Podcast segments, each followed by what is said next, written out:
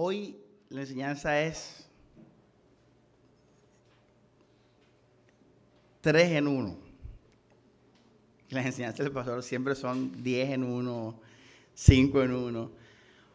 Hoy es, bueno, hoy es tres en uno en verdad. Seriamente, yo estudio mucho en la semana y a mí no me gusta acumular temas. Yo tema que voy entendiendo, voy predicándolo y lo voy dejando atrás. Yo voy creciendo como Pablo dice. Pablo que dice que, corramos qué? Hacia la meta, dejando atrás. Yo le decía a, a alguien que cuando uno compra un alimento, en el momento el alimento te hace bien.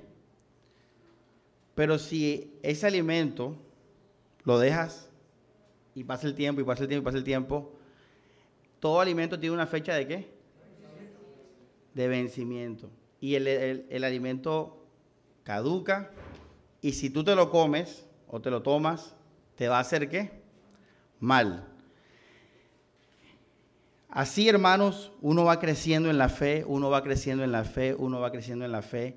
Y el conocimiento que se va dejando atrás, con el tiempo va a qué? Va a caducar.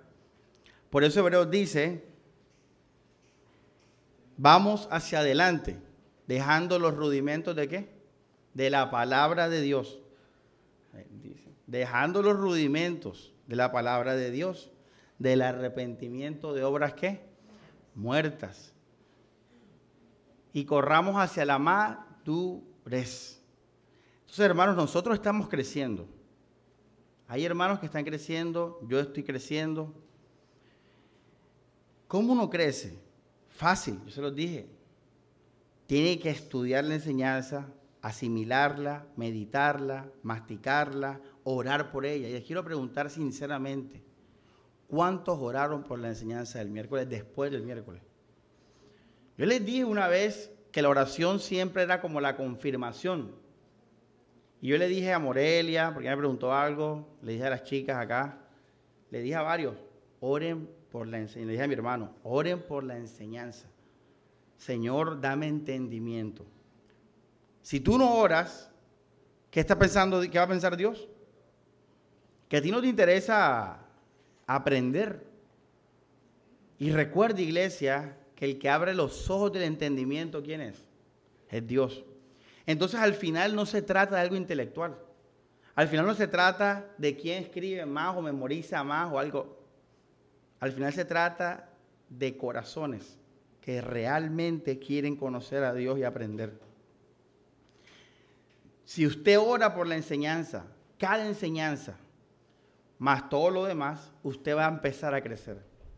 Tú vas a empezar a crecer y eso es el crecimiento espiritual, en la mente. Entonces, iglesia, los llamo, los invito a renovar su entendimiento. Vamos para adelante, hermano, vamos creciendo. Y no deseo que ninguno se quede atrás. Y si se queda atrás, igual vamos a ayudarte. Pero la idea, es que estemos todos en un mismo ¿qué? espíritu. Entonces les ruego que presten mucha atención. Este es un momento. Pero les ruego también que oren por eso en sus casas. Cuando estudien, mediten, oren por las enseñanzas. Porque el que abre el entendimiento es Dios. Es Dios. Este tema hoy es como el miércoles, pero es peor porque este es nuevo. El miércoles fue un repaso, este es nuevo. Y que peor. un repaso, el miércoles fue un repaso, yo lo dije. El título de la enseñanza es El propósito de Dios sobre el pecado. El propósito de Dios sobre el pecado.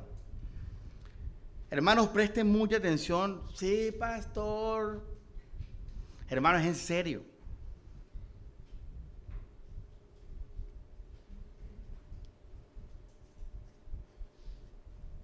Y algo que también es importante para mí es que lea la Biblia conmigo. Primera de Corintios 5. Comenzamos.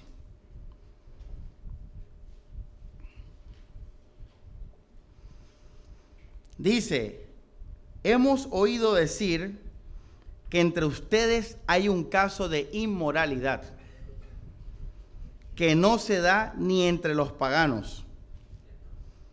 Uno convive con la mujer de su padre. Contesto, estamos en la iglesia, hay un caso de inmoralidad sexual que es tan grave que ni siquiera Pablo lo ha escuchado entre la gente que no es parte de la iglesia. El nombre que le da el traductor es paganos. Ahora, recuerden que paganos es como gentiles, pero pagano es mejor, porque cuando la Biblia habla de gentiles es como alguien que era, no era acepto según el judaísmo. Entonces, los paganos. Ese es el contexto. En la iglesia, estamos hablando del mundo, en la iglesia. Ahora, ¿cuál es el caso específico? Uno convive con la mujer de su padre. Esto se llama incesto. Es un muchacho con su madrastra, ni siquiera con la suegra, la madrastra, o sea, un poco más cercano. Ahora, una pregunta, ¿está Pablo exagerando o en verdad es un caso que ni siquiera se ve en el, en el heraldo ni nada de eso? ¿Cuándo fue la última vez que usted se enteró de un caso de alguien que estaba con la, la madrastra? Ahora, este es un pecado grave. Porque es un pecado contra qué? ¿Contra quién? Contra el Padre. O sea, es un pecado que atenta contra el principio de honrar a padre y madre, más la parte sexual. Ahora, muy, muy importante esto, el peor caso en la iglesia. Y dice, y mientras tanto ustedes se sienten orgullosos Ahora esto, ahora esto nos lleva a un misterio. ¿Cuál es el misterio? Es por qué la iglesia está orgullosa del caso. No se sabe. Especulando acá, seguramente el muchacho tenía una argumentación para justificar eso. Y la iglesia le dio sentido a eso, digo yo, porque la iglesia estaba orgullosa. Es raro, ¿verdad? Al menos que ese joven hubiera dicho algo como decir, por ejemplo, no, es que mi madrastra, mi papá la estaba volviendo mundana y yo la rescaté en Cristo. Y la iglesia que hizo, oye, bien, algo así, porque Pablo dijo, hey, ¿ustedes por qué están orgullosos de eso? Estaban orgullosos. Y dice, en vez de estar de qué? De duelo. La iglesia cuando alguien, alguien está mal se pone triste porque somos un cuerpo para que el que cometió esa acción sea expulsado de la comunidad. Entonces fíjate que existe la contemplación de expulsar de la comunidad. Hoy vamos a entender todo eso, pero es una prédica hard mode, difícil. Sigue mucha atención. Yo cuando terminé de hacerla, yo dije, no entiendo nada. ¿En verdad? No entiendo. Voy a predicar. Dice, para que el que cometió esa acción sea expulsado de la comunidad. Ahora aquí viene algo bien, bien difícil. Esto es uno de los pasajes más difíciles del, del Nuevo Testamento. Dice, yo por mi parte, aunque estoy ausente corporalmente, pero presente en espíritu, ya tengo sentenciado como si estuviera presente al que cometió tal que delito. Fíjate, un delito, no dice pecado, delito. Reuniéndonos, reuniéndonos en nombre de nuestro Señor Jesús, ustedes con mi espíritu, con el poder de nuestro Señor Jesús, entreguen a ese individuo a Satanás. Entreguen a ese individuo a Satanás para mortificar su sensualidad o su carne. Sensualidad es igual a carne. De modo que el espíritu se salve en el día del Señor Jesús. Aquí está el enredo. Pero gracias a Dios creo que ya dimos con él. We got it. Lo tenemos. Bueno, yo lo tengo. Pues. Algo importante que ver aquí, iglesia, es lo último, vamos a leerlo de nuevo, verso 5, lean conmigo, dice, entreguen ese individuo a quién? A Satanás, para mortificar, la palabra mortificar tiene que ver con dañar, con destruir algo. Y dice, para dañar su carne o destruir su carne, de modo, y esto es importante iglesia, que esta es la clave, que el Espíritu se qué, se qué, léalo iglesia, después no vaya a decir que yo soy un hereje, que yo soy un, nada, léalo, ahí está, se qué, se salve, se salve. ¿Cuándo? Cuando se acabe todo esto. El día del Señor Jesús es el final del mundo, el final de todas las cosas.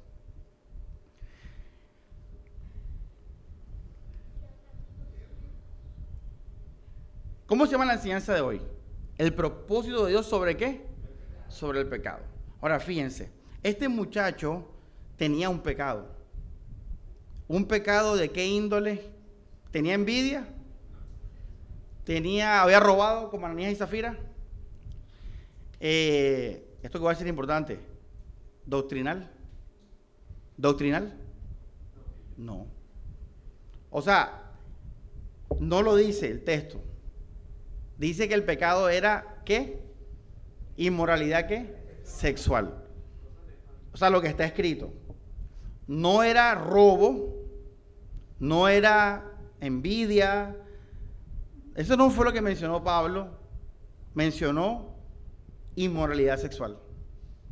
Parece entonces que la motivación real no la falsa por la cual los corintios se sintieron orgullosos, sino que la real era que le gustaba su madrastra, le gustaba. A nosotros en la carne nos va a gustar un poco de gente. Y puede ser gente prohibida en la carne. ¿Y qué hace uno enseguida? En el espíritu. Ignora eso, porque uno sabe que eso es pecado. Pero él se le olvidó hacer eso. Él siguió de largo. Entonces, ojo esto. Porque la falla de él no era doctrinal, era sexual, inmoralidad. Mira qué piensa Pablo sobre los que tienen una doctrina diferente. Vamos a Romanos 16, 17. Esto es, ponga el dedito ahí, esto es como un paréntesis, para que vea la diferencia y también la similitud, porque hay cosas similares. ¿Listo, José? Dice, hermanos, les recomiendo que vigilen a los que siembran qué? División o discordia y tropiezos contra qué? La doctrina que ustedes han aprendido. ¿Qué dice después? Aléjense de ellos. Los problemas de doctrina son tan delicados que Pablo dice, hey, si alguien anda molestando con la doctrina, vamos a alejarnos de esa persona. Entonces miren la similitud con el caso. La diferencia es que este personaje, y tiene algo muy, muy delicado, dice, se salve el día del Señor Jesús. Se salve el día del Señor Jesús. ¿Por qué digo que esto es importante y a la vez es delicado? Porque esta persona seguía siendo cristiana. Él no dejó de ser cristiano por pecar de esa manera. Tanto es así que Pablo dice, vamos a llevarlo rápido al cielo. Es lo que dice Pablo. Ahora, ¿qué significa esto de Satanás en el contexto de Corintios? Yo estaba averiguando, estuve viendo muchos, muchos comentarios, pensando, y dije, bueno, lo que me imagino que pasó es que la persona la echaron de la iglesia, y recuerden que la Biblia dice que nos hospedemos los unos, ¿qué? A los otros. Entonces, si lo echaban de la iglesia, y en esa época ser cristiano era muy difícil, había mucha persecución, mucho odio eh, eh, materializado. Una persona que es expulsada de la iglesia y que nadie le abre las puertas de su casa, ¿dónde va a quedar? En la calle y ¿qué va a pasar? ¿Lo van a qué? Lo van a apresar y lo van a matar. Eso es lo que yo dije. Bueno, porque mira que Pedro dice que el diablo anda como león rugiente buscando a quien devorar en el contexto de, o cuando Pablo dice también, porque está Satanás oponiéndose a mí, todo en contexto de persecución en oposición al Evangelio. Entonces es muy probable que cuando Pablo dice que lo, entreguemos a Satanás, es decir, hey, nadie lo recibe en casa para que lo atrapen y lo que, mortificación de... Porque cuando tú matas a una persona, también se muere con ella la carne. ¿Se acuerda que no hablamos eso? Entonces Pablo dijo, oye, este sujeto es un tipo, no juegue, está dañando la iglesia. Está dañando la iglesia. Así que saquémoslo de la iglesia, que lo maten y que se vaya para dónde? Al cielo. Él no lo trata como Demas, que amó el mundo. Él no dice así. Él dice que su espíritu sea salvo en el día del Señor. Ahora, esto es muy importante saberlo con lo que hemos aprendido, porque mira que hemos aprendido que el propósito según la elección de Dios nunca falla y que Dios no quita el don que da de salvación. Esto es importante que lo sepa, iglesia. Porque hemos aprendido el miércoles que cuando uno es salvo, uno está inmune o blindado contra dos cosas. Primero, la condición pecaminosa. Cuando tú crees, Stephanie, tú eres declarada qué? Santa. Y segundo, tú eres libre de la esclavitud del pecado. En otras palabras, no lo haces como lo hacen los que no conocen al Señor. No eres esclavo del pecado, pero puedes pecar. David pecó, pero él no era esclavo del pecado. Pero Saúl pecó y Saúl era esclavo del pecado. Porque nuestro Señor es Jesucristo. Pero este tipo, brother, un brother, este era un brother, le gustaba la madrastra. Y así como muchos de nosotros, él en, ese, en esa área falló. En esa área falló y pecó. Y, y, ahora, ahora viene entonces, ¿por qué la expulsión? Puede colocarlo a manera de, ¿qué te dije la prédica que hoy era qué? Tres. Entonces aquí viene un, un subtema. Ojo porque este es el tema de la disciplina de la iglesia en la gracia. Este es el tema de todos estos asuntos en el Evangelio de la Gracia o el verdadero Evangelio. Poner nombres porque, como ya hay muchos evangelios. Entonces ponga, ¿por qué lo expulsó? Respuesta, por paz. Por paz. Esta prédica le iba a enseñar yo la paz. Yo dije, voy a meterla aquí también. Y aquí la metí, esta la prédica de la paz. Aquí entre paréntesis, prédica de la paz. ¿Por qué Pablo expulsó a esa persona? Por la paz.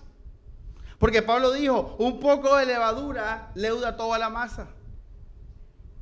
Si dejamos que un hermano ande en pecado en la iglesia, nos va a contaminar a todos.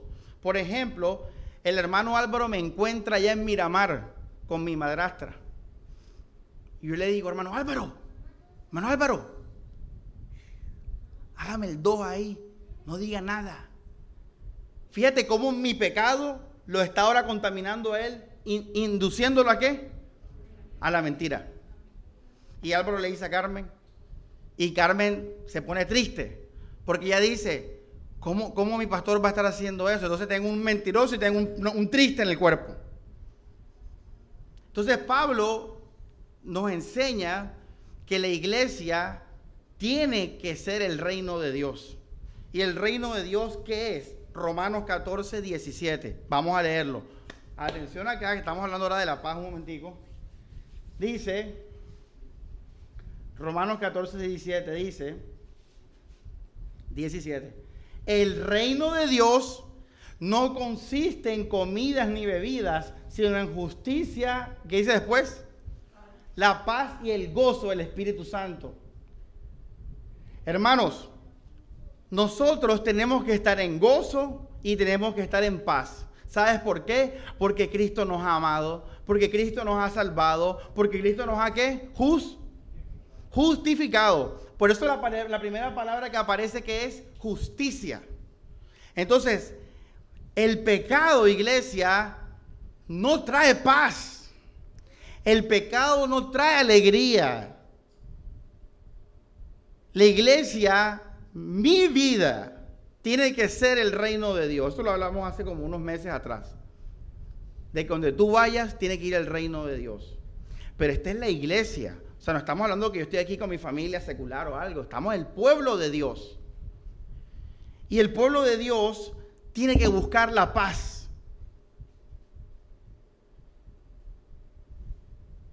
El pueblo de Dios tiene que vivir en paz. Ahora vamos a ver más versículos de la paz. Pon el 19, José, 14 y 19. Dice, por tanto, ¿qué dice hermano Alex? Busquemos lo que fomenta la paz y lo que edifica. eso es lo que tú tienes que hacer en la iglesia. Si este es el reino de Dios, este es el pueblo de Dios, esta es la gente de Dios. Nosotros tenemos que vivir el reino de Dios entre la iglesia. Sé que en nuestra casa no se puede o en el trabajo no se puede, pero en la iglesia estamos los hijos de Dios. Tenemos que procurar qué cosa, Morelia, la paz y lo que fomenta la edificación. Y el pecado no trae eso. El pecado no trae eso, el pecado es contrario a eso. Por eso la iglesia tiene que dolerse, tiene que entristecerse cuando por causa del pecado no hay paz en la iglesia, no hay, no hay gozo en la iglesia.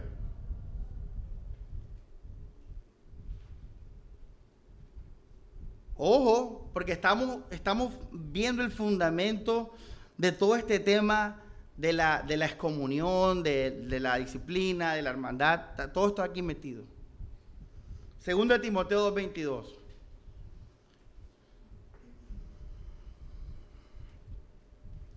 Dice,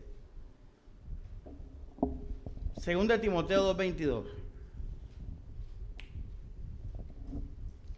Huye de las pasiones juveniles. Aquí no está hablando a los jóvenes, iglesia. Aquí no está hablando, aquí está hablando a todo el mundo.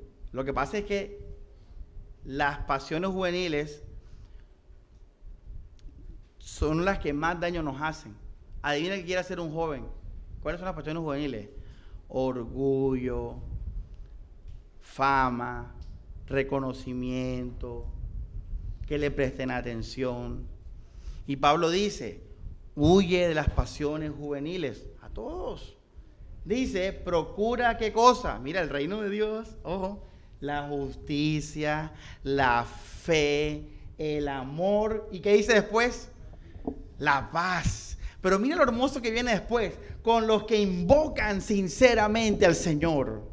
Ojo lo que estamos aprendiendo, el tema no es ese, este es el del combo.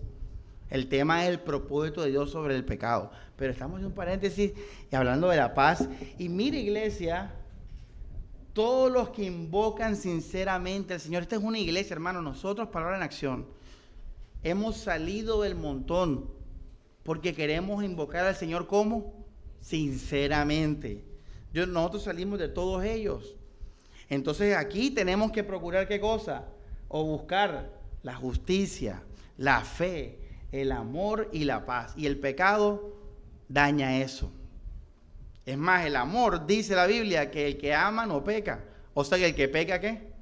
No está amando. Ojo, no es que no te ame, sino que está haciendo un acto que no es de amor en la fe, en los, hermanos. Por eso entre ustedes quiero que cuando se aconsejen, siempre usen esta palabra, hey, no estás andando conforme al amor. Pablo lo dice, no andas conforme al amor. Hey, Elías, no andas conforme al amor.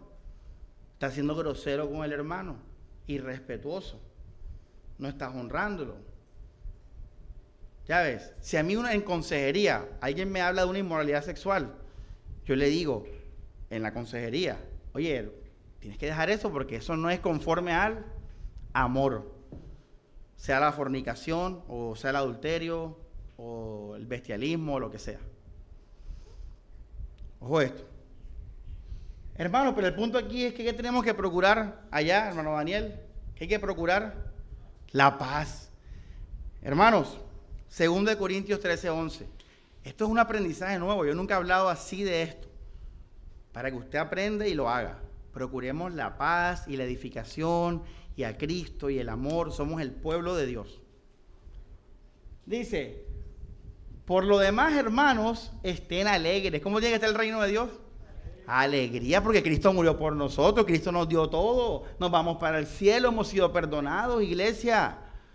¿Qué te perturba? ¿Qué te entristece? Créeme que si estás triste es porque tienes tus ojos puestos en el mundo.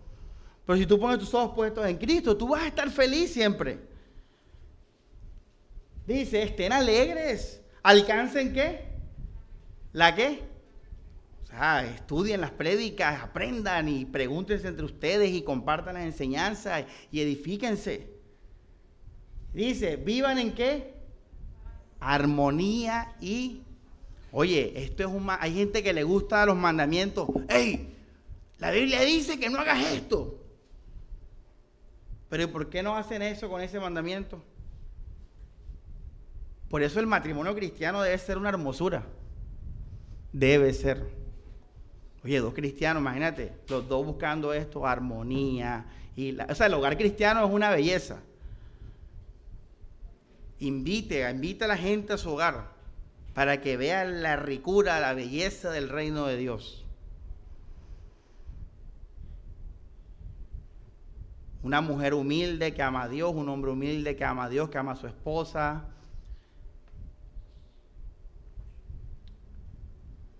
Y, dice que si tú buscas la paz y eso, ¿qué va a pasar? La paz de Dios, ¿qué?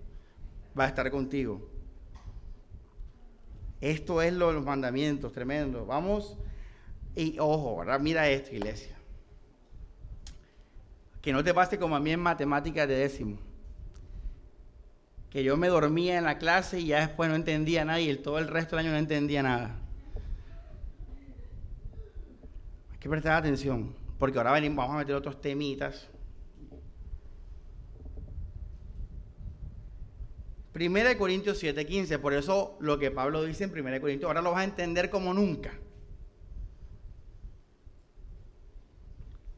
Y mientras que lo buscan, les voy a contar una anécdota. Yo cada vez que me levanto, yo duermo oscuro. Tengo una cortina roja fuerte, mi cuarto es oscuro. Cuando yo me levanto, voy al pasillo y abro las ventanas. Las ventanas del Carmen dan para el cielo así directo. Y cada vez que los abro me gusta porque entra la luz y la brisa y veo el cielo azul. Y yo digo, Así tenemos que vivir los creyentes, en paz. Ahora, yo estoy en paz, yo vivo en paz. Cuando Catalina se queda conmigo, no pasa esa sensación. Ella me despierta como a las 6 de la mañana, y quiere jugar y todo eso, y que papi, quiero chocar pica a las 6 de la mañana. Y yo, Catalina, sigue durmiendo, es muy temprano.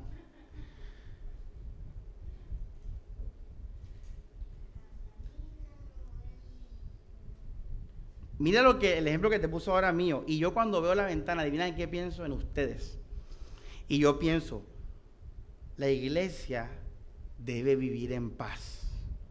Así, en paz, en su vida, porque mira lo que Pablo dice. Vamos dice, ahora bien, si el esposo o la esposa no cristianos quieren separarse, que se separen. En tal caso, ni el hermano ni la hermana permanecen vinculados. El, ojo esto, el Señor nos ha llamado a vivir en paz. ¿Te acuerdas, Alex, que leímos busquen la paz, procuren la paz? Bueno, mira esto, ojo lo que te voy a decir. Es la voluntad de Dios que tú procures la paz, que tú busques la paz, que tú seas un agente de paz. ¿Tú sabes por qué es importante la paz? Y buscarla y tenerla. Hermanos, porque en la paz nosotros vamos a conocer al Señor de una manera especial. Créeme que cuando yo miro al cielo y abro las ventanas en paz, adivinen quién pienso también, en Dios. Y al pensar en Dios, mi alma se llena de fuerzas para un nuevo día. Pero tú te imaginas que yo me levante con problemas ¿Mm? Con desorden. Ahora les voy a decir algo importante. La paz es tan importante para buscar a Dios que hasta mire estos ejemplos extremos, si podemos llamarlos extremos. ¿Cuál es el ejemplo extremo, hermano Álvaro, de aquí de Corintios?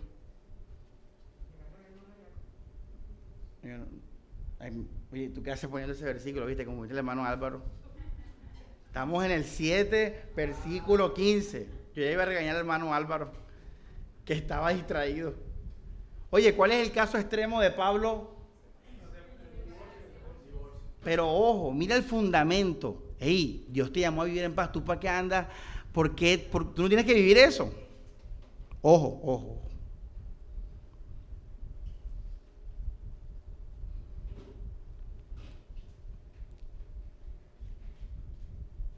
¿Qué quiero yo? ¿Qué debes querer tú?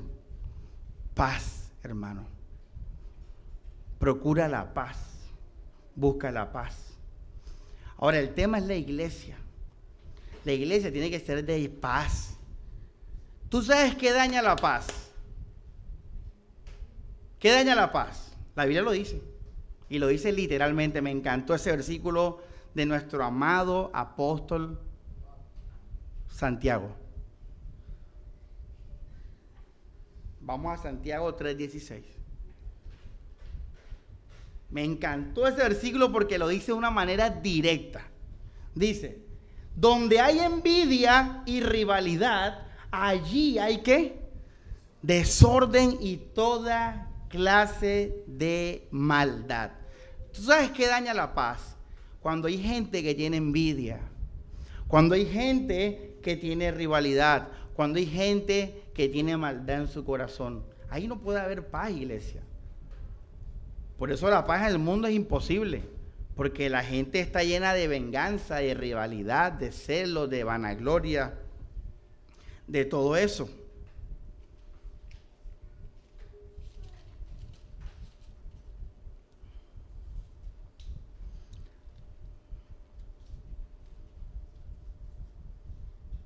Verso 17, pon ahí, Santiago 3.10, seguimos leyendo, dice, dice, la sabiduría que procede del cielo es ante todo que pura, además es que, ¿qué dice ahí? Pacífica. O sea, el conocimiento de Dios te lleva a ser una persona de paz y a tener paz. Dice, comprensiva, dócil, llena de qué? De la hermana piedad. Yo siempre se la monto de mi mamá porque mi abuela le puse amparo, piedad, la otra socorro. Dice, oye, mira, mira lo que es un cristiano. Comprensivo, dócil, lleno de piedad, buenos resultados, sin discriminación. Mira, un cristiano lleno de Dios y del conocimiento de Dios no discrimina. Ni tiene eso como le hablamos ahora en el anterior, rivalidades, envidia, celos, dice la reina Valera. 18. ¿Qué dice? 18. Los que trabajan por la qué, ¿qué dice? Oye, mira el contexto. Por la paz. Siembran la paz y cosechan la justicia. Por eso, hermanos, la Biblia dice, vamos a Hebreos 13. Vamos a Hebreos 13, versículo 1. Versículo 1, ¿qué dice? Dice, que el amor fraterno sea qué? Duradero, como nosotros, hasta el qué. Oye, nosotros nos van a, eh, Pablo va a decir, oye, ustedes la vacilan, oye, que hasta el cielo, ni a mí se me ocurrió eso. Buena Samuel, buena iglesia. 13.2. Miren esto, miren, por, miren el contexto, no olviden que la hospitalidad, ya, déjenlo ahí. ¿Sabes por qué en el nuevo pacto la hospitalidad era tan importante? Porque como habían verdaderos cristianos, muchos terminaban dividiéndose de, de sus tierras, de sus propiedades, de sus familias. ¿Y qué pasaba? Ahí fácil. La iglesia se recibía en las casas los unos a los otros para vivir como en paz. Oye, Jesús dijo, yo no vine a traer paz, sino división. ¿Te acuerdas, Morelia? vine a poner en división a qué? Al padre contra la madre y al hijo y eso. Oye, pero eso es en el mundo. Pero cuando ese creyente que, está, no tiene paz allá llega a la iglesia, encuentra todo lo contrario. Encuentra una comunidad de qué? Porque a nosotros todos nos une lo mismo, que es Jesús. ¿Ya ves? Entonces, por eso es que está ese mandamiento y pasa en la vida real. Oye, hermano, ¿y por qué no te mudas? Múdate con nosotros para que estés en paz. ¿Por qué? Porque cuando uno, eh, digamos, vive en un ambiente con personas seculares, uno se contamina. Porque la, Biblia dice que de dónde vienen las malas cosas, lo mismo en Santiago que dice, de los qué? De la vanidad, del celo, de la rivalidad, de la rabia. Entonces la gente mundana anda así. Ya ves, cuando están de buen humor, bien, pero cuando están de mal humor, amargo. Ya, entonces, miren por ejemplo lo de Colombia, que Colombia perdió y dice que los hinchas le dijeron malas palabras a los jugadores y los jugadores le dieron malas palabras a los otros. Y dice Yurani, oye Yurani, mira, ve, no hay amor. Somos amigos hasta que nos fallamos. Hasta James dijo, no sé qué, va, y dijo la vulgaridad contra la afición de la selección.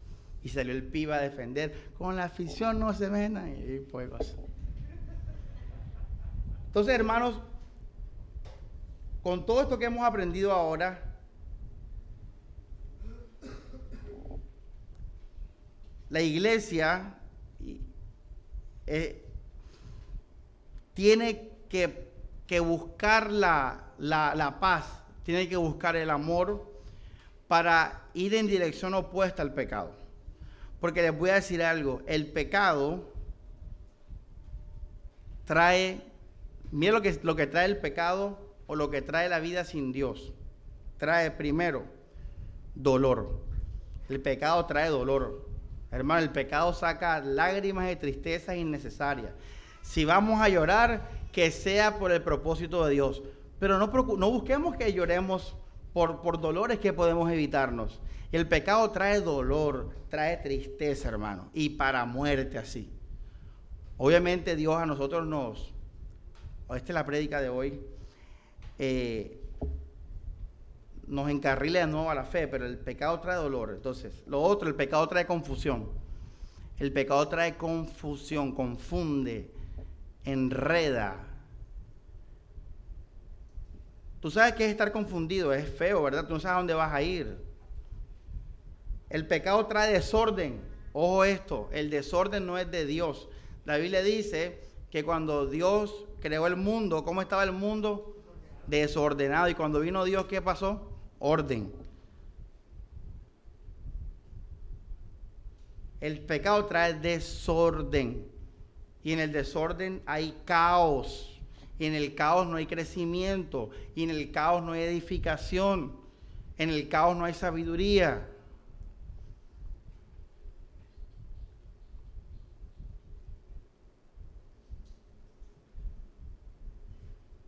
Yo ayer eh, me levanté como a las 4 de la mañana. Yo me levanto, yo levanto al sol, hermanos. Y yo abrí las ventanas de la casa, todavía estaba oscuro, eran 4 de la mañana. Y había una pelada, había unos gente haciendo ejercicio, y había una pelada con una ropa diferente. Yo dije, oye, esa ropa no es de ejercicio, tenía tacones, con un top, y, yo decía, eso, no está haciendo ejercicio. Y después llegó un carro, como que, hey, fulana, ven, entra al carro, entra al carro tal. Vulgaridades, dijo la pelada y que la pelada cogió en contravía para el carro no se metiera en contravía. Y los otros gritando, vente, vente. Y la otra, no, eh, y sus vulgaridades. Y yo dije, mira qué feo eso, qué horrible eso. Una mujer que hace a las 4 de la mañana caminando sola, peleando, amargada. Eso trae el pecado. La iglesia no vive en eso, no debe vivir en eso. Dios te salvó de todas las cosas. ¿Te acuerdas del miércoles? Te salvó de todas las maneras.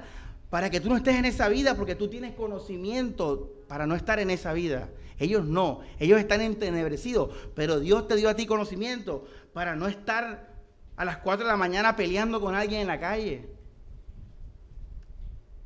Dios te dio conocimiento para estar como en paz.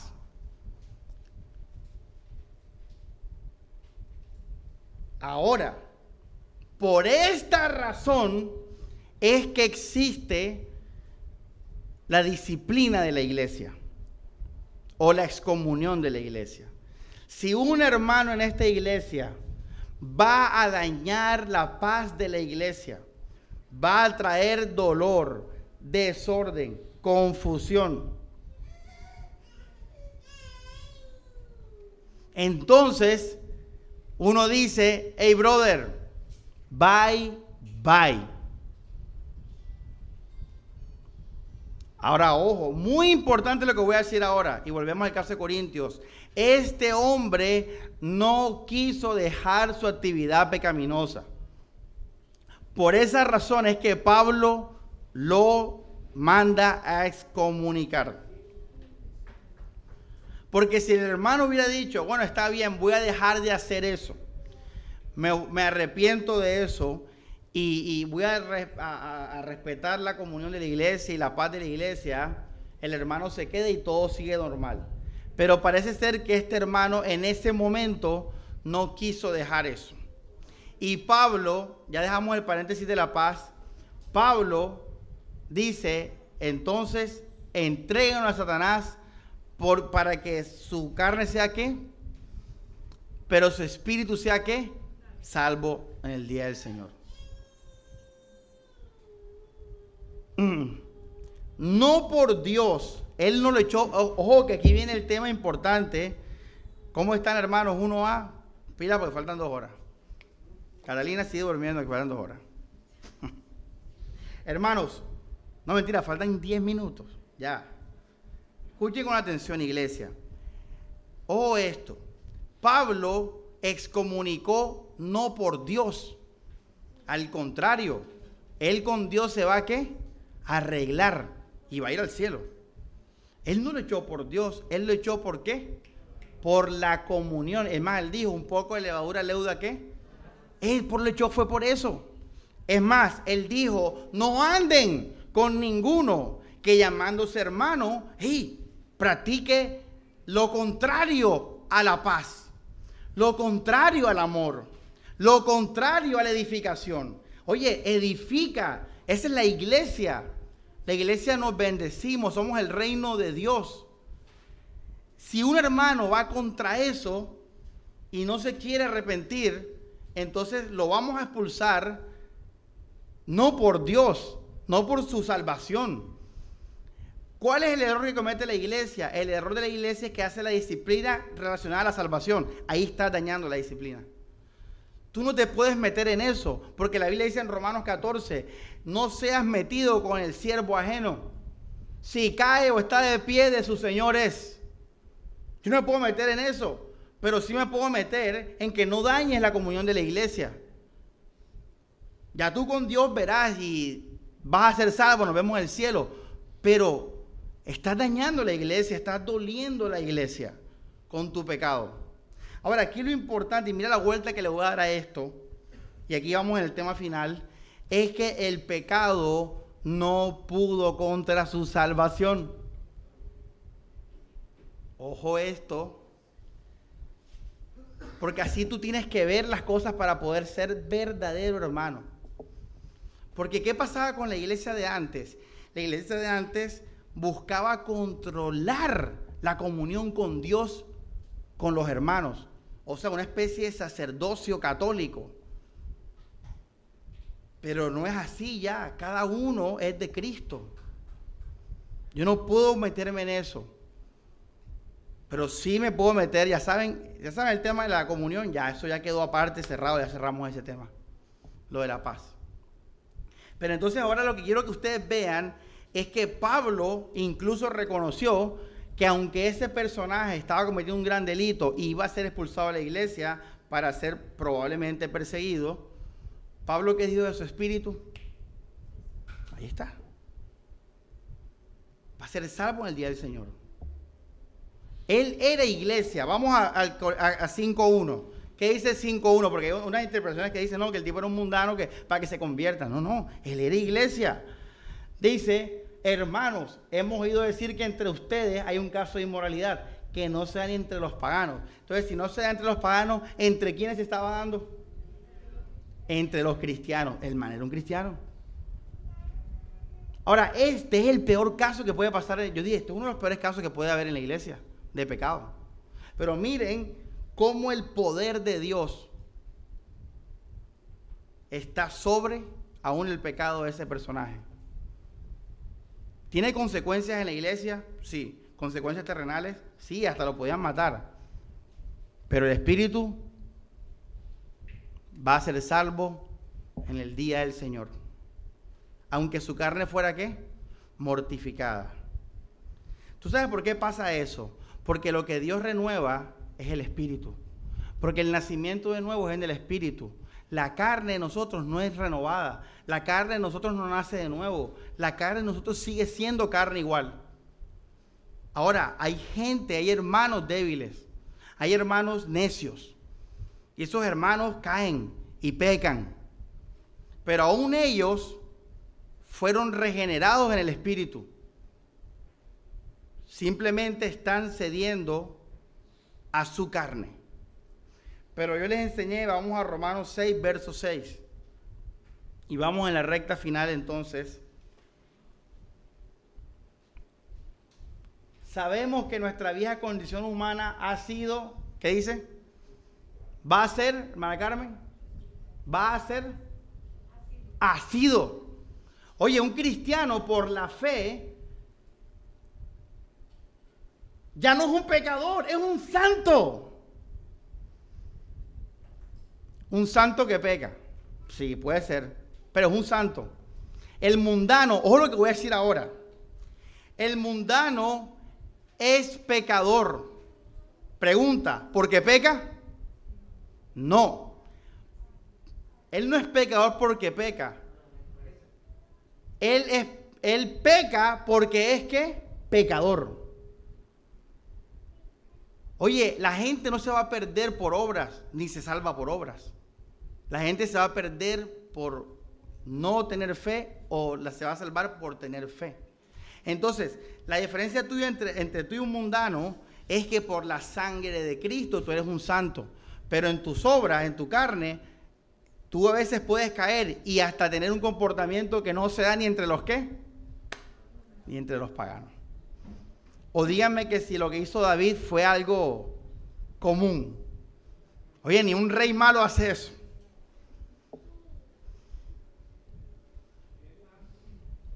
El poder de Dios sobre el pecado. David murió triste, murió amargado, pero se fue para el cielo. Ahora de ti depende si tú quieres vivir amargado y irte al cielo así, triste, reventado, como Sansón. Ese otro que se fue al cielo reventado. Dios te dijo ahora, hey, hijos, no quiero que ustedes vivan en esos problemas. Los he llamado a la paz. Los he llamado a vivir en paz. Cuando tú pecas, tú te buscas problemas que te pueden causar mucho daño. Pero tu espíritu es de Dios. Si has nacido de nuevo. Ahora dice, para que se anule la qué? Condición pecadora. Una pregunta, ¿qué tan nula a ti la condición pecadora, Alex?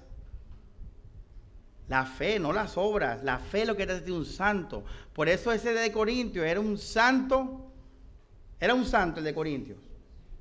Es más, 1 Corintios 1 dice Pablo a los santos que están en la iglesia de los Corintios. Y esa es la iglesia más problemática de la Biblia.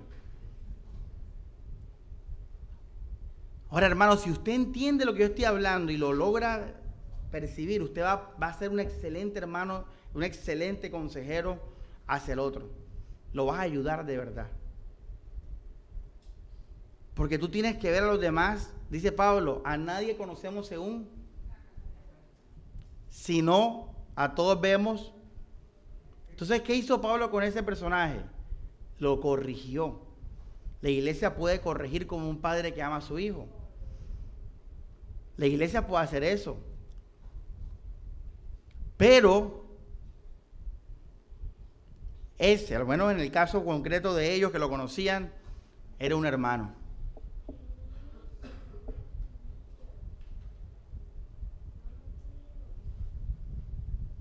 Porque dice, dice lo del Espíritu se salvo en el día del Señor.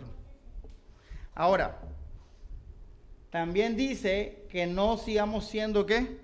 Esclavos del pecado. Ahora, Pablo dice algo importante en este capítulo. Le dice, si Cristo está en nuestros corazones y es nuestro Dios, no permitamos que reine el pecado en nuestros cuerpos mortales. Lo dice aquí. O sea, si Cristo es rey de tu corazón, oye, también que tu cuerpo, ojo esto, que tu cuerpo también le sirva al rey de reyes. Hay gente que decía, bueno, Cristo es el Señor de mi corazón, mi cuerpo, mi carne, que haga lo que quiera. Pablo dijo, no, no, no, tu cuerpo también llévalo a lo que hay en tu corazón. ¿Qué hay en tu corazón? Hey, tú fuiste libre de la esclavitud del pecado. Ahora Jesús es tu Señor. Ahora, ¿por qué ponga ahí y copie? ¿Por qué? O bueno, grábese lo que sea. Dice, ¿por qué Dios permite esto?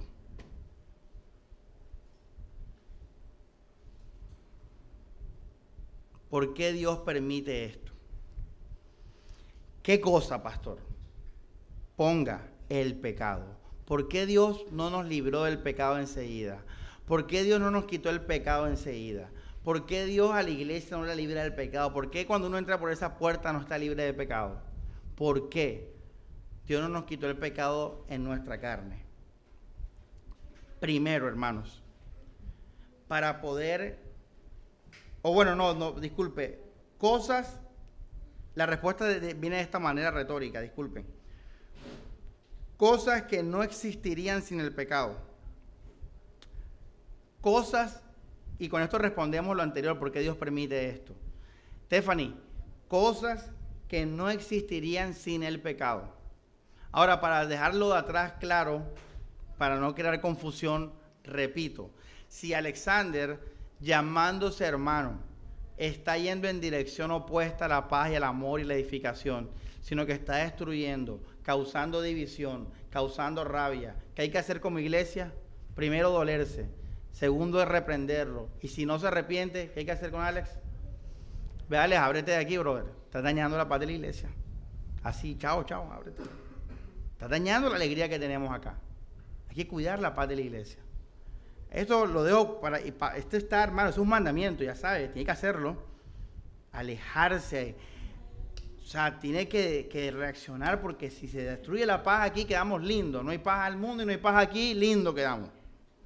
Esto es muy delicado. Bueno, cierro eso y, vamos de nuevo al tema. ¿Por qué Dios permite esto, el pecado? Entonces, respuesta retórica. Cosas que, Stephanie, que no existirían sin el pecado. Y aquí viene la verdadera prédica, la necesidad del pecado. Que la vez esa del título es, pero no tuvo nada que ver la prédica. Esta vez sí. Hermanos, cosas que no existirían sin el pecado. Eh, necesito un voluntario. Ven, Marley, de nuevo, ya que está Dujiera ahí. Venga.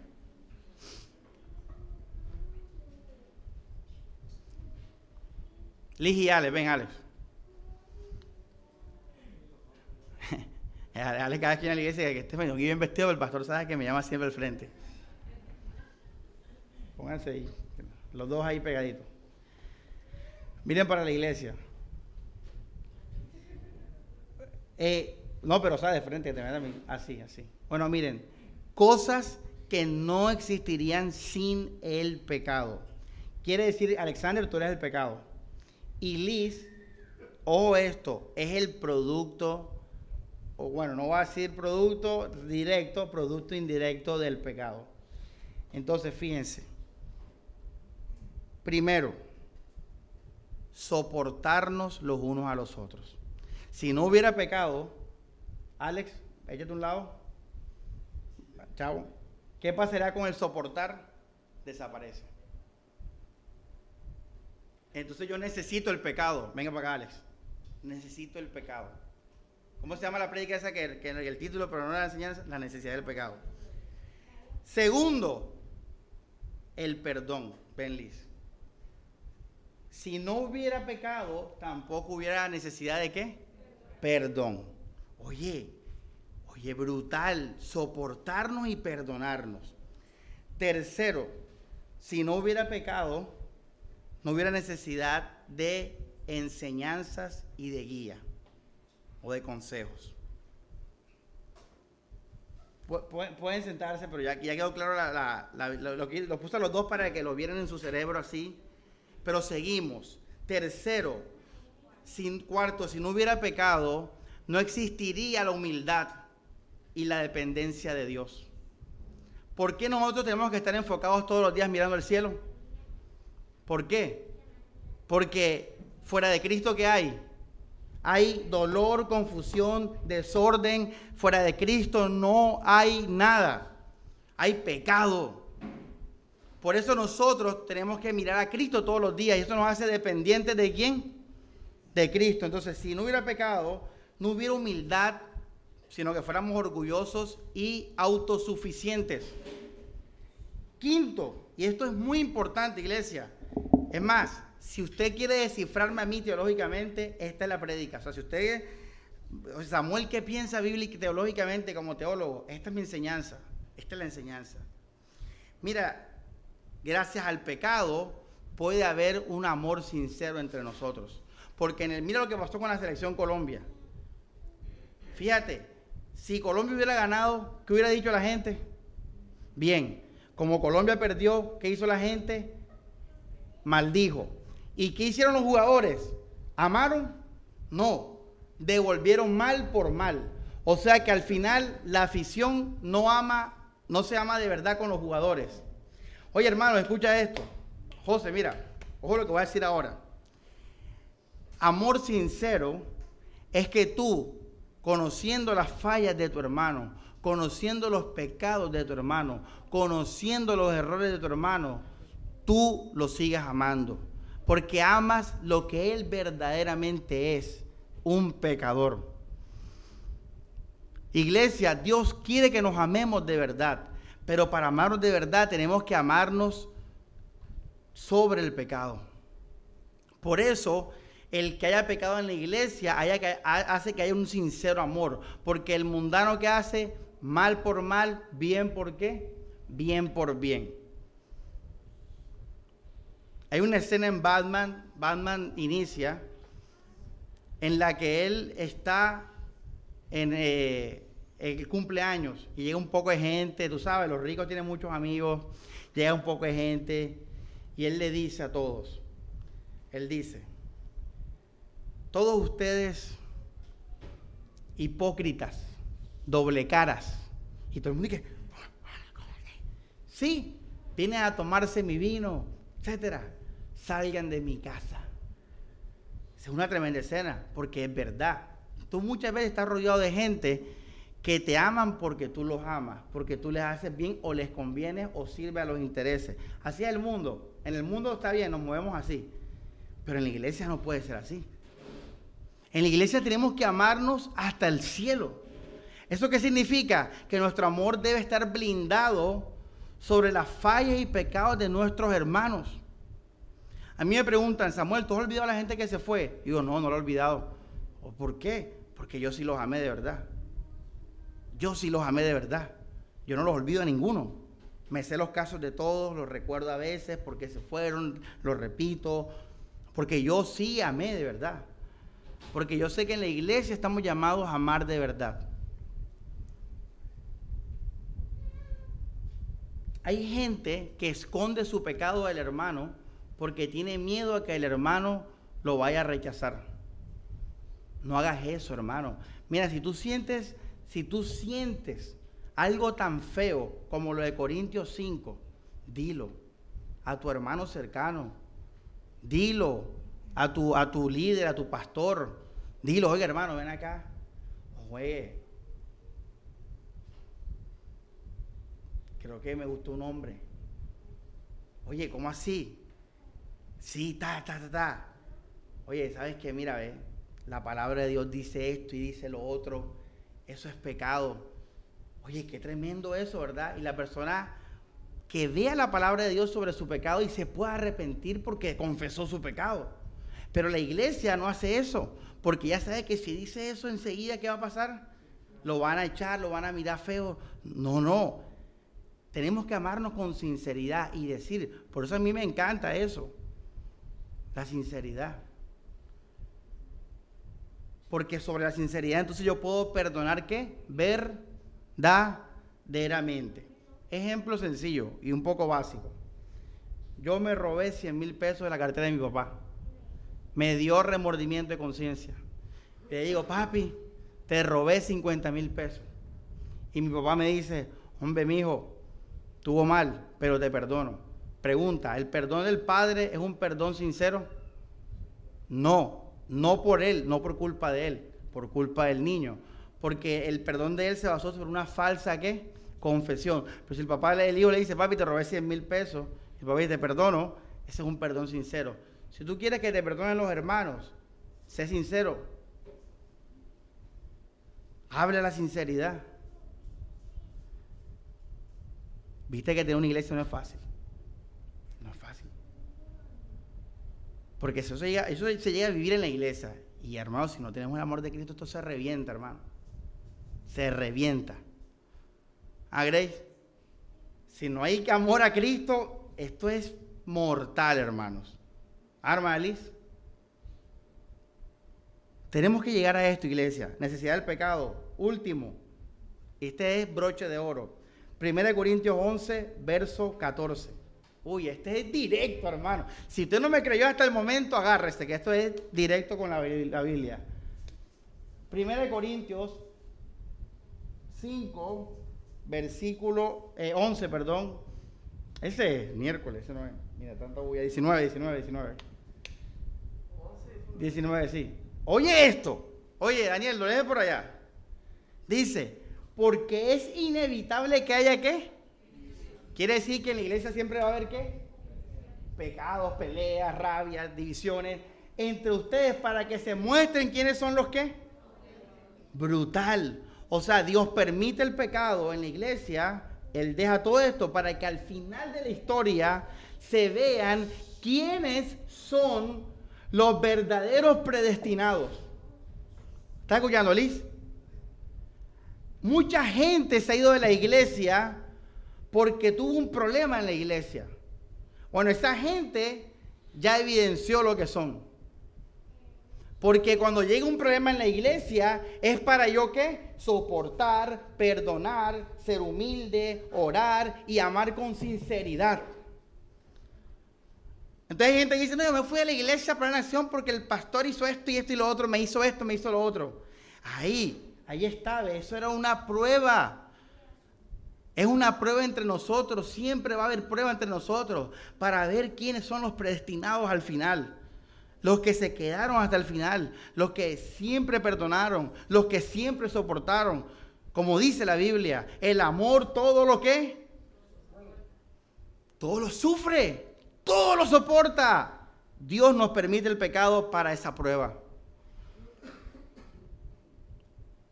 Un hermano me dijo aquí, ya en la gracia, no ahora, el año pasado. No, bueno, no, una hermana me dijo, hey, hey, forniqué. En otro tiempo, hey, disciplina de la iglesia, no sé qué, un poco de cosas. yo, ay, ¿por qué? No, esto y esto y lo otro y tal, no sé qué. No lo hagas más. Y me dijo, ¿y ya, pastor? Sí, no lo hagas más. O sea, eso es pecado, no lo hagas más. Más nada. Y ya, no me va a poner en disciplina ni nada. Nunca más volvió a ese tema. Ni lo miró, ni lo olió nunca más. Libre de eso. Ahí está. Así es el Evangelio. Así se trata el pecado. Y no lo hagas más. Porque estamos llamados a qué? A la paz. Pero háblalo con gracia y con sinceridad. Que se revele el corazón de la persona. ¿Por qué lo hiciste? ¿Quieres ir haciéndolo? Eres libre para hacerlo. Pero tú no es que amas a Dios. Tú no amas a Cristo. Dios te ha llamado a eso, a la paz no te llamado a andar acostándote a escondidas ahí, poniéndote condón y esas cosas. Él te llamó a tener una familia, si quieres sexo, si quieres esposa, tienes, una familia. Él, creó la familia. Cuando tú le enseñas eso a una persona, la persona entiende. Y eso es más poderoso que cualquier regaño, que cualquier miedo, que cualquier infierno, que cualquier amenaza y cualquier dedo que lo señala. Y aparte, muestra la gracia de Dios. Porque ¿dónde más es que tenemos que mostrar la gracia sino cuando alguien peque? Por eso dice la Biblia, restaurarnos. Si alguno peca, vosotros que sois espirituales, ¿qué dice? Restáurense. O sea, hey, vuelve a tú. Dios te llamó a qué? A paz. Él no te llamó a esto y aquello y lo otro.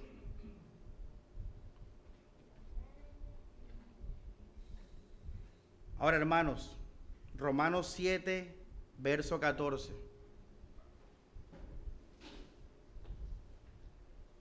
Cambiemos entre nosotros, traigamos el reino de Dios entre nosotros. Dice, dominados por el pecado, allá nos consta que la ley es que espiritual y yo soy carnal y estoy vendido al pecado. Mira nuestra, nuestra condición. Lee el verso 20. Pero si hago lo que no quiero, ya no soy yo quien lo ejecuta, sino el pecado que habita en mí. En otras palabras, cada vez que un creyente peca, un verdadero creyente peca, ese hermano lo hizo, escucha esto, lo hizo porque se dio se dio, porque un hijo de Dios es libre, pero tiene su carne. ¿Y tú qué tienes que hacer con alguien que cede? Tienes que restaurarlo, porque él es un hijo de Dios. ¿Qué es ceder? Yo se lo expliqué en el hotel. Por ejemplo, tentación, que uno, uno, la tentación muy fuerte y uno cede. David vio a ver, ¿sabe cómo? Desnuda y todo eso. Eh, falta de enfoque, falta de enfoque, falta de oración ¿Qué dijo Jesús? Orad para que no entréis qué? En tentación. ¿Ya ves? Otra razón por la cual uno peca, por, por, palabras engañosas. Uno puede engañar a alguien y hacerlo pecar. Viste una película, viste un video o alguien y ¡pum! pecaste. Entonces tú qué tienes que hacer? Restaurar a ese hermano. El pecado no se enseñoreará entre vosotros. Entonces hay que restaurarlo. Mira, mi hijo, ¿qué pasó? La oración, lo que según la causa que haya sido. Ojo lo que voy a decir ahora que es bien difícil, complicado. Que pastor, la predica ha estado papaya hasta ahora. Eh, puro cuento del pastor. Ojo esto. Ya va, ya va. Ahorita almuerzan chévere. ¿Qué van a almorzar hoy? Yo voy carne, quiero carne hoy. Estoy en la carne. Hermanos, Ojo lo que voy a decir ahora que es muy importante. Esto, José Jaime, que acabamos de ver, tiene un doble efecto. Doble efecto. Primero, el primer efecto es de ti hacia los demás. O sea, gracias al pecado, tú puedes qué? Soportar, perdonar, enseñar, ser humilde, amar sinceramente, prevalecer. Tú hacia los demás. Ojo, Samuel hacia los demás. Ojo. Pero también esto tiene un efecto hacia ti. Porque al tú ver eso hacia ti, cuando tú veas que te soportan, cuando tú veas que te perdonan, cuando tú veas que te enseñan, cuando tú veas que oran por ti, cuando tú veas eso hacia ti, entonces se completa el efecto, digamos, dualista y entonces el carácter es transformado. Porque cuando tú haces la voluntad de Dios, entonces Dios transforma. Y esta es la voluntad de Dios, que nos amemos los unos a los otros. Esto es brutal, porque algún día tú eres el que vas a pecar. Algún día tú eres el que vas a caer. Porque esto es los unos a los otros. Entonces, al tú vivir así, con la concluimos lo siguiente, ya vamos terminando en serio. Hermanos, el propósito de Dios está o incluye nuestra capacidad de pecado. El propósito de Dios tiene en cuenta nuestra capacidad de pecado. ¿Cómo así? Que cuando Dios te llamó, Dios sabe que tú eras carne. ¿Tú crees que Dios no lo sabía?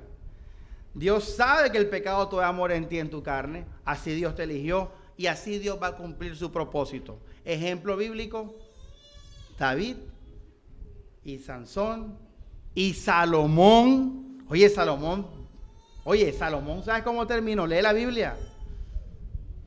Bien mal terminó Salomón. Mira la grandeza del llamado de Dios, que ni el pecado nos va a alejar del propósito. Pero, ojo, iglesia, ¿a qué te llamó Dios? A paz. O sea que el propósito se va a cumplir, pero a veces te va a cumplir con los ojos afuera. Lleno de escombros encima. Lleno de tristeza y amargura terrenal.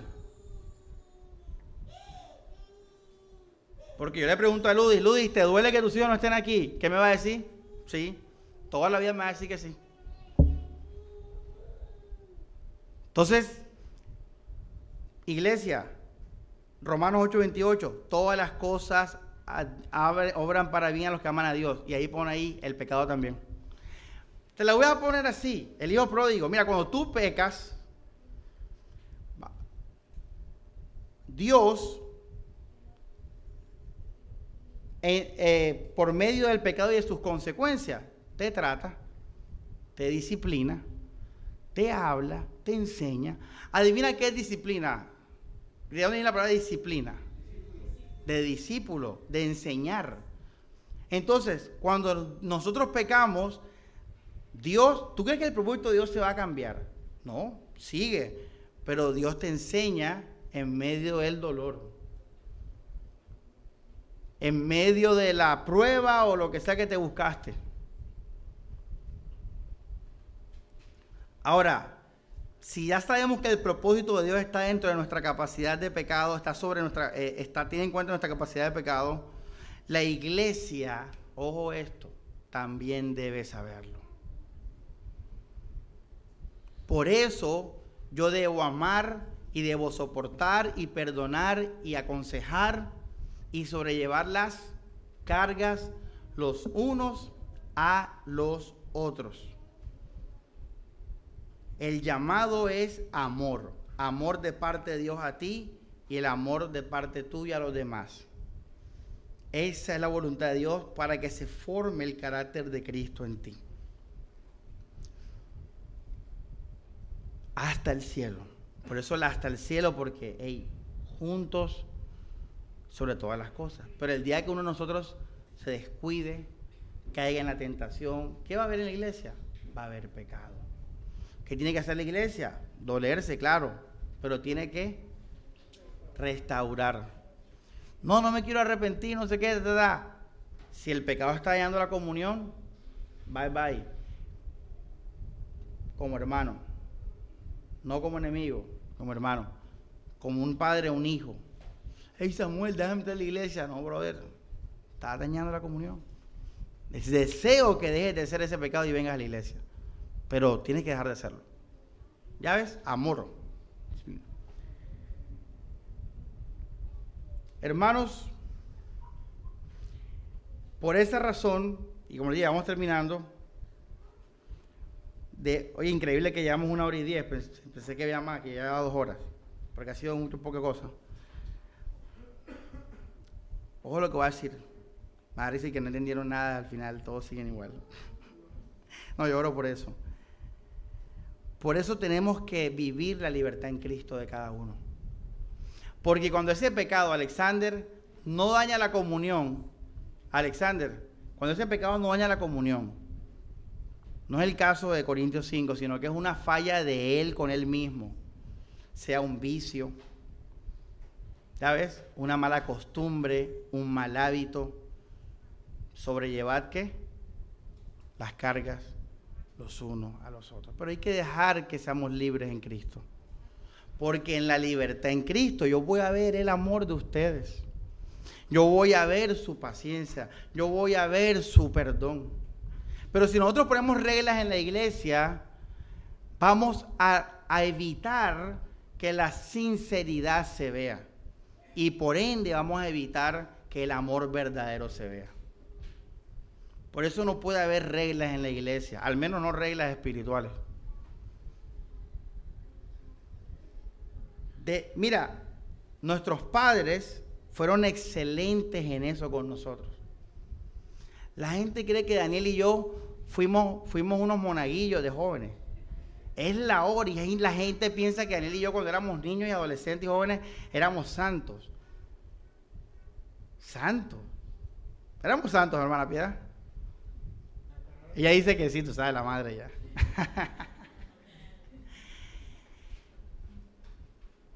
Nosotros fuimos libres. Y en esa libertad conocimos cada uno a Cristo en su propia experiencia. La experiencia mía fue académica. Yo estudié teología. Yo, ¿qué tal si mis papás me hubieran dicho, o mi iglesia, no entres a un seminario liberal? Me hubiera matado mi experiencia que tenía que vivir yo, Samuel, para encontrarme con Cristo. Stephanie, yo me acuerdo que las amigas iban a las fiestas, a, las minitecas y esas cosas, y ella lloraba para que la dejaran ir. ¿Te acuerdas, mami? ¿Te acuerdas, Stephanie? Yo, dilo, dilo. Escuchen.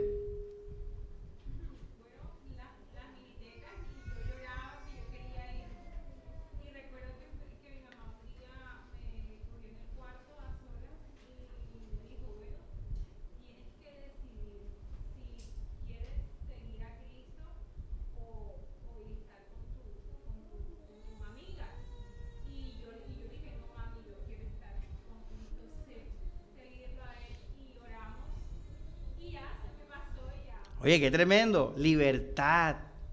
Le dijo, ¿le prohibió ir a la fiesta? No. No, no, ellos no nos prohibieron nada nunca, ni tener novia ni nada. Mi papá sí nos prohibía cerrar la puerta del cuarto, pero por orden, obviamente. Pero él, decide, Stephanie, decide, mira, ve. Cristo te ama, nosotros te amamos. Decide, ¿vas a seguir a Cristo o vas a esto y lo otro? Entonces, nosotros vivimos eso y lo experimentamos y lo seguimos experimentando. Porque cuando yo hice mis cosas, Stephanie no me dejó de amar. Stephanie no me dejó de ver como pastor. Daniel tampoco. Y viceversa. Cuando Daniel hizo sus cosas, bueno, vamos a ver en qué termina esto. Ya, y así. Libertad es necesaria en Cristo. En la iglesia si mi mamá le hubiera dicho, Stephanie, está prohibido que vayas a la fiesta, ¿cuándo la libertad de ella y el amor a Cristo ya se hubiera expresado realmente? Nunca. Por eso sí que colegio cristiano, eso, ¿te acuerdas de eso Eso es pura, pura basura, hermano. Eso lo que hace es reprimir a la gente, engañarla, nada de eso que colegio cristiano, que preescolar cristiano, nada de eso, hermano. Porque, la, ojo lo que voy a decir, porque el reino de Dios no es carnal, no se puede inducir por la carne, no se puede inducir por el método del hombre. Hebreos 12.1. Y ya terminando entonces, pastora, yo se digo eso, terminando.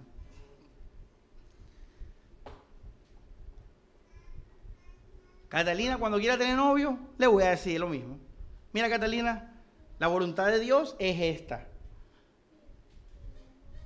Si quieres tener novio ahora y arriesgarte a esto, esto y esto y lo otro, está bien.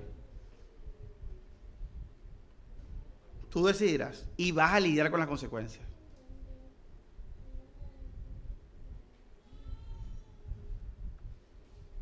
¿Qué dice Hebreos 12.1? Dice, por lo tanto, nosotros, rodeados de una nube de tendencia de testigos, desprendámonos de cualquier carga y de qué? Del pecado que nos acorrala. Gisette sigue a Cristo. Alejandra y Elías, Morelia, sigan a Cristo. Pero síguenlo ustedes. Ustedes tomen la decisión. Sean libres, tomen la decisión. Sigamos, deja el pecado. Deja todo eso que hemos hablado. Y les voy a decir algo para terminar. Hermana Grace, ¿me escucha? Mira lo que voy a decir. Si pecas, entonces deja de hacerlo. Se lo dije el miércoles.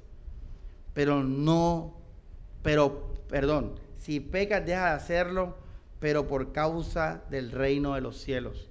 ¿Cómo así? Que yo porque voy a dejar de pecar, porque voy a buscar qué cosa?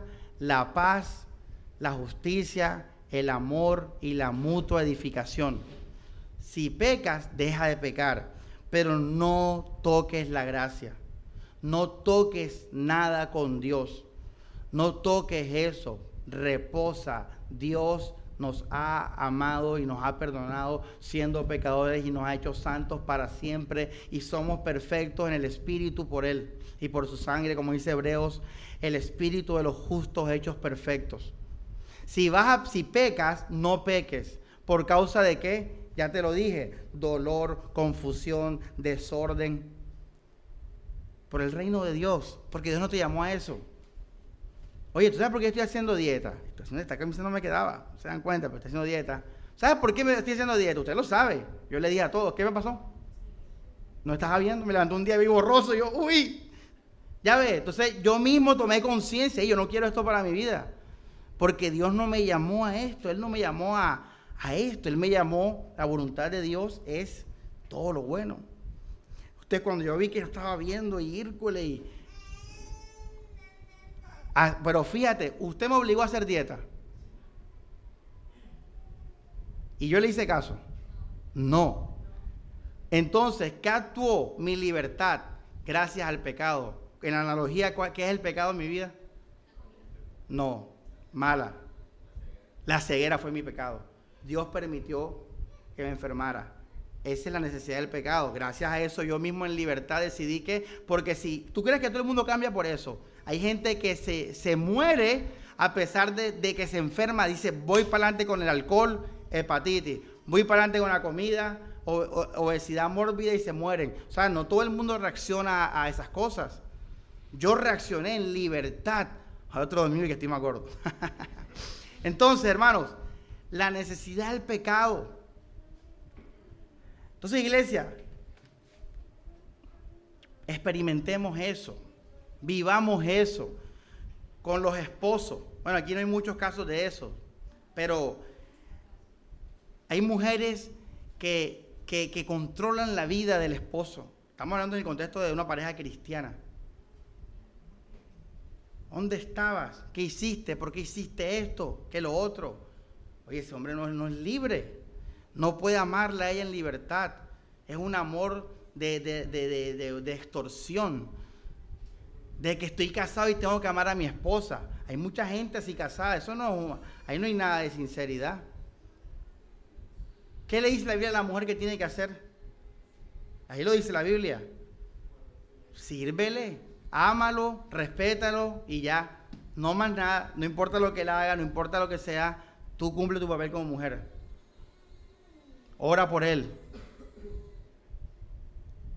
Oye, ese hombre en su libertad va a decir, oye, mi mujer no molesta. ¿ah?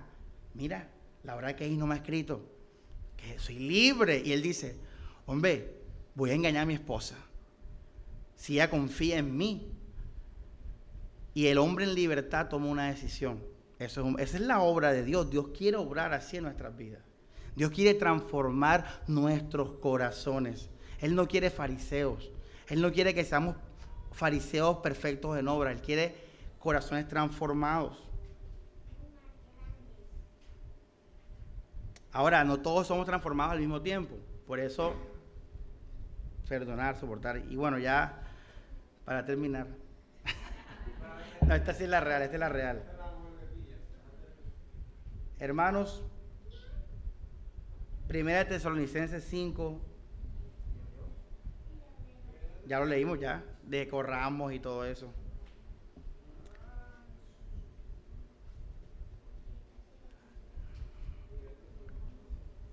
Y aquí terminamos con broche de oro. Primera Tesalonicenses 5. Quiero que lean todos conmigo la Biblia. Va, a ser una lectura un poquito eh, extensa. Dice.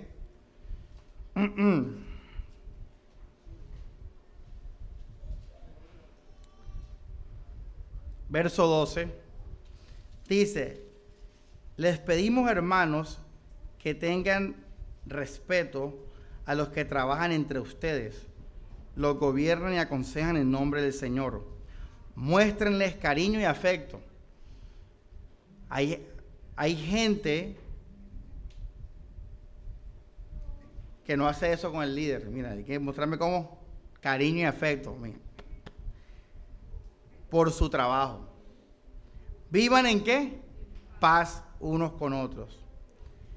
Mira esto, iglesia. Esto les recomendamos, hermanos. Reprendan a los que no quieren trabajar. A los desanimados, ¿qué dice? Anímenlos. A los débiles, ¿qué? Ayúdenlos. Fíjate, oye, el, amor, ¿verdad? Y con todos sean qué? Pacientes. Cuidado, que nadie devuelva qué? Mal por mal. Busquen siempre el bien entre ustedes y con todo el mundo. Estén siempre alegres. Oren sin qué? Sin cesar la, la, la predica la oración. Den gracias por todo. Eso es lo que quiere Dios de ustedes como cristianos. No apaguen el fuego del Espíritu. No desprecien las prédicas o la profecía. Examínenlo todo. Quédense con lo bueno. Eviten toda forma de mal Mira todo el llamado que nos está haciendo Dios a la santidad. Eso, así tenemos que vivir como cristianos, corriendo hacia estas cosas. Huye las pasiones juveniles y busca qué? La justicia y la paz y el amor con los que profesan a Dios sinceramente. Pero mira el 23, dice, el Dios de la paz los santifique completamente. ¿Quién nos va a santificar? Dios, pero tú estás llamado a qué? A esa santidad. Así que iglesia, corre hacia Cristo. Y si caes, y si caes, ¿qué hermano? El pastor nos dio una palabra importante si pecábamos. ¿Qué, qué dijo? No peques. Como Jesús le dijo a la mujer adúltera, no peques más, simplemente levántate y sigue. No dejes, cuando la Biblia dice que deje el pecado atrás, está hablando de que de todas esas mentiras del pecado que nos mete en la cabeza que somos pecadores, que Cristo no nos ama, que nos vamos para el infierno, que, nada de eso. El amor de Dios es para siempre, así que corre, corre y si caes, levántate hacia adelante. Y Dios, y viene el, texto, por el 24, José, miren esto que hermoso. El que lo llamó, que es fiel y lo cumplirá. Así que iglesia, hacia adelante, corre con todos estos grandes regalos que tenemos por Dios. Y si caes, simplemente levántate y sigue.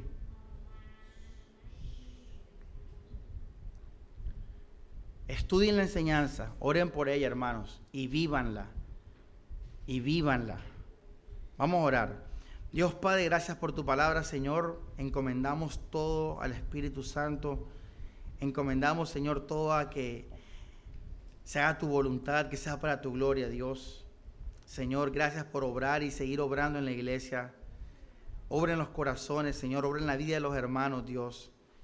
Que esta iglesia, Dios, que ha entendido estas cosas, Señor, pueda, Dios, vivir en verdadero amor por ti, Jesús, que nos ama sobre todas las cosas y hacia nuestros hermanos, Señor. Para tu gloria, Jesús. Amén y amén.